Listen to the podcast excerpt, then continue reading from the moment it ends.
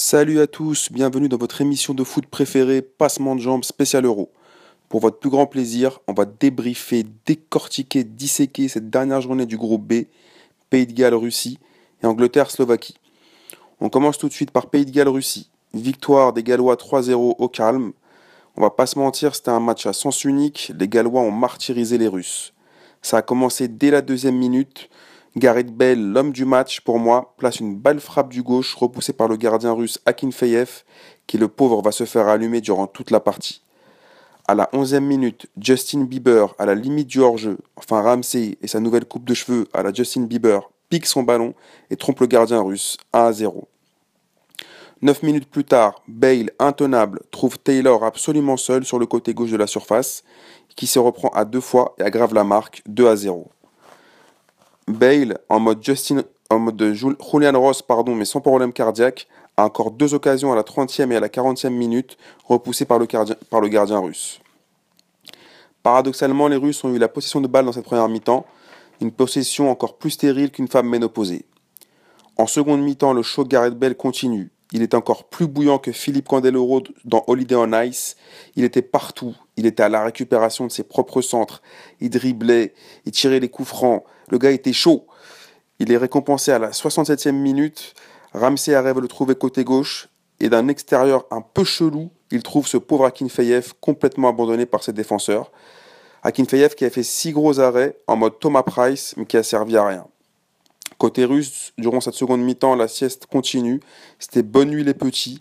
Ils ont eu une occasion chaude à la 85e minute. Centre de Mamayev pour Zubia qui se jette. Mais euh, son, son, tir passe au-dessus. 3-0, fin du game. Bale, homme du match. Une passe décisive, un but. Le sosie du prince Charles est la seule star de la compétition à tenir son rang. Il a cadré 12 frappes depuis le début. C'est plus que 19 autres équipes. Les Russes, à l'instar de leurs cousins ukrainiens, ont été catastrophiques pendant l'Euro.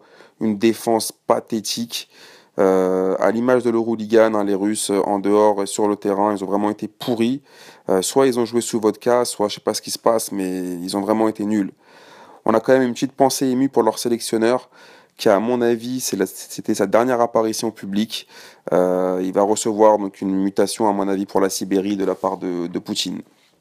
Le Pays de, Galles, pardon, quant à lui, est qualifié.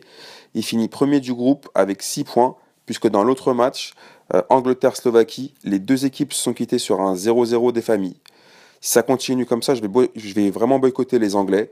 C'est plus possible. À chaque fois que je regarde leur match, j'ai l'impression de mater des chiffres et des lettres ou chasser pêche. Déjà, leur coach, il a fait six changements par rapport au match précédent. Alors, il a sorti Rooney, on dirait lui, en fait, il fait sa composition en tirant au sort. Plouf, plouf, ça sera toi qui va commencer le match. Jamie Vardy. Une règle en or, c'est toi qui sors. Wayne Rooney. C'est du n'importe quoi. On comprend rien. Il change tout son milieu, son attaque. Lui, c'est encore pire que Deschamps. Si nous, on n'a pas trouvé notre équipe, euh, on peut se rassurer par rapport aux Anglais. Alors eux, c'est encore plus pathétique. Euh, malgré ça, en première mi-temps, ils ont quand même eu euh, plusieurs occasions par Jamie Vardy deux fois à la sixième minute du genou et puis, sur une belle frappe, ont un contrat avec le gardien qui fait un bel arrêt à la 17e minute. Les, Anglais ont eu les occasions, mais ils cadraient pas. Euh, le match se jouait un peu sur un faux rythme dégueulasse. Il se passait rien et de temps en temps, les Anglais arrivaient quand même à, avoir une ou deux occasions. En seconde mi-temps, la domination anglaise euh, continue avec deux occasions chaudes. Par Klein à la 53e minute sauvé par le gardien et par Dele Ali à la 61e minute sauvé par le vétéran slovaque Skartel sur sa ligne. Les deux occasions sont à l'image du match, des Anglais, volontaires mais brouillons, inefficaces. En fait, euh, voilà, ils ont, tiré 27 fois au but, ils ont cadré que 5 frappes. Et euh, de leur côté, les Slovaques, bah, ils sont venus prendre le match nul. Hein. Ils ont vraiment mis le, là, c'était même plus le bus, c'était euh, le bus, le train, tout ce que vous voulez. Ils n'ont pas bougé. Ils ont défendu leur bout de gras de manière de ouf. Et, vu la manière dont ils se sont sautés dans les bras à la fin du match, on aura compris qu'ils étaient vraiment venus pour prendre le nul on, se répète, mais la nouvelle formule pousse les équipes à vraiment faire des calculs d'épicier rebeu, puisque là, à mon avis, avec euh, vu que c'est les, les quatre meilleurs, les, les, les, les euh, quatre meilleurs troisièmes sur six groupes euh, qui passent, donc voilà, eux ils se disent qu'avec 4 points, c'est pratiquement, c'est pratiquement dans la poche pour la qualification. Les, Anglais, eux, si on fait un point un peu plus sur depuis le début de la compétition, c'est un peu, c'est un peu Churchill leur, équipe. Hein, c'est du sang et de la sueur. Ils sont pas très brillants, euh, mais bon, au moins ils ont le mérite d'essayer, d'être, d'être constants dans l'effort. Euh, ils ont 5 points, ils sont quand même, euh, c'est un peu quand même à mon avis, vu pour leur ego, c'est un peu un chelou parce qu'ils sont quand même derrière le pays de Galles. Mais bon, ils sont, ils sont qualifiés, donc l'essentiel est là. Alors, on va passer au fameux J'y crois, J'y crois app. Donc le J'y crois, J'y crois app que j'ai choisi aujourd'hui, c'est va-t-on insister définitivement à un euro moisi? Parce que franchement, là, c'est chaud. quoi. Pour l'instant, l'euro, c'est aussi enthousiasmant que les programmes de France 3. Quoique parfois, il y a plus d'action dans un programme, de, dans, un épisode de Plus belle la vie que dans les matchs de l'euro.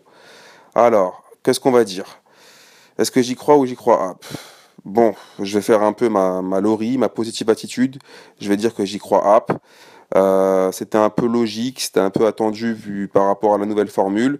On va se dire que voilà, là pour l'instant c'était un premier tour pour rien, on va dire, et que euh, lors des matchs à, élimination directe, il y aura un peu plus de, de jeu, il y aura un peu plus d'enjeux, puisque là, bah voilà, alors il y aura, on pourra pas s'y reprendre à deux fois, on pourra pas jouer le match nul. Donc euh, on va quand même espérer que, dans, que les stars se réveillent parce que là dans cet euro ce qui se passe c'est qu'on a soit les joueurs sont cramés, soit je sais pas ce qui se passe mais comme je l'ai dit précédemment à part Gareth Bale qui fait, qui fait son euro, toutes les autres pseudo-stars sont fatiguées, euh, les Allemands tombent sur Ozil, euh, ailleurs dans les autres équipes, Cristiano Ronaldo, n'en parlons pas, lui pour l'instant c'est un euro vraiment moisi, même si on espère pour notre ami Marcos qui va, qui va vraiment s'en sortir, qui va vraiment se réveiller au troisième match. Mais là, euh, déjà, on a eu beaucoup de forfaits avant l'Euro. Euh, il y a beaucoup de joueurs qui ont été, qui ont été blessés. Mais bon, on se dit quand même que dans les matchs à élimination directe, il y aura obligatoirement plus d'adrénaline. Euh, les joueurs vont peut-être essayer de. Voilà, il y aura plus de grosses équipes, plus de d'équipes fortes. Donc j'y crois app. Je pense quand même qu'on aura qu'on aura une bonne fin d'euro. En tout cas, on, on l'espère. On va finir par le kiff du jour. Alors le kiff du jour, c'est mon éminent collègue et ami Marcos justement qui me l'a soufflé. Marcos qui d'ailleurs pour le plus grand bonheur de la jante féminine et masculine débriefera les matchs de ce mardi. Alors mon kiff c'est les Irlandais, les supporters irlandais. Alors une vague verte qui déferle sur la France. Est-ce que la météo leur rappelle celle de leur pays? Mais ils sont partout. Euh, tous les jours, on voit des vidéos d'eux. Euh, dès qu'ils voient un Renoir, ils le prennent pour Yaya Touré, ils le mettent sur leurs épaules, ils chantent avec lui, ils font des chorégraphies. Euh, dès qu'ils voient une jolie fille, ils font une déclaration. là, la dernière fois, je l'ai vu, ils étaient en train de s'enjailler avec les flics. Il me semble que c'était à Bordeaux. ils ont chanté pour les flics. là, dans la, dernière en date, c'est ils ont chanté une berceuse dans le métro à un, bébé. à mon avis, le bébé il a dû bien flipper en voyant les Irlandais, mais après, quand je vois tout ça, je me dis que c'est un peu suspect. Est-ce que ces Irlandais-là, c'est pas plutôt la bande des enfoirés déguisés en Irlandais, payés par le gouvernement pour égayer l'euro? Parce qu'après tout ce qui se passe en dehors du terrain, tout ce qui est mauvais, je me demande si c'est pas un peu orchestré tout ça, ou alors c'est des employés de l'UEFA sous Prozac. Euh, en tout cas, bah, nos supporters, euh, nos supporters irlandais, euh, quoi, quelle que soit le, la, vraie raison, ils sont là. Ça fait plaisir. C'est un peu une, un peu un air frais sur, sur, sur l'euro. Euh, on va pas s'en plaindre. Un peu de bonne humeur, ça fait, ça fait plaisir. Voilà ce qu'on pouvait dire aujourd'hui sur cette, euh, sur cette dernière journée du groupe B. Comme d'habitude, n'oubliez pas, si ça vous a plu, lâchez votre commentaire. Si ça vous a pas plu, lâchez, lâchez également ce que vous voulez dire. Et puis sinon, ben, j'espère vous retrouver bientôt pour un nouvel épisode de Passement de jambes spécial euro. Je vous souhaite une bonne journée et je vous dis à bientôt. Ciao, ciao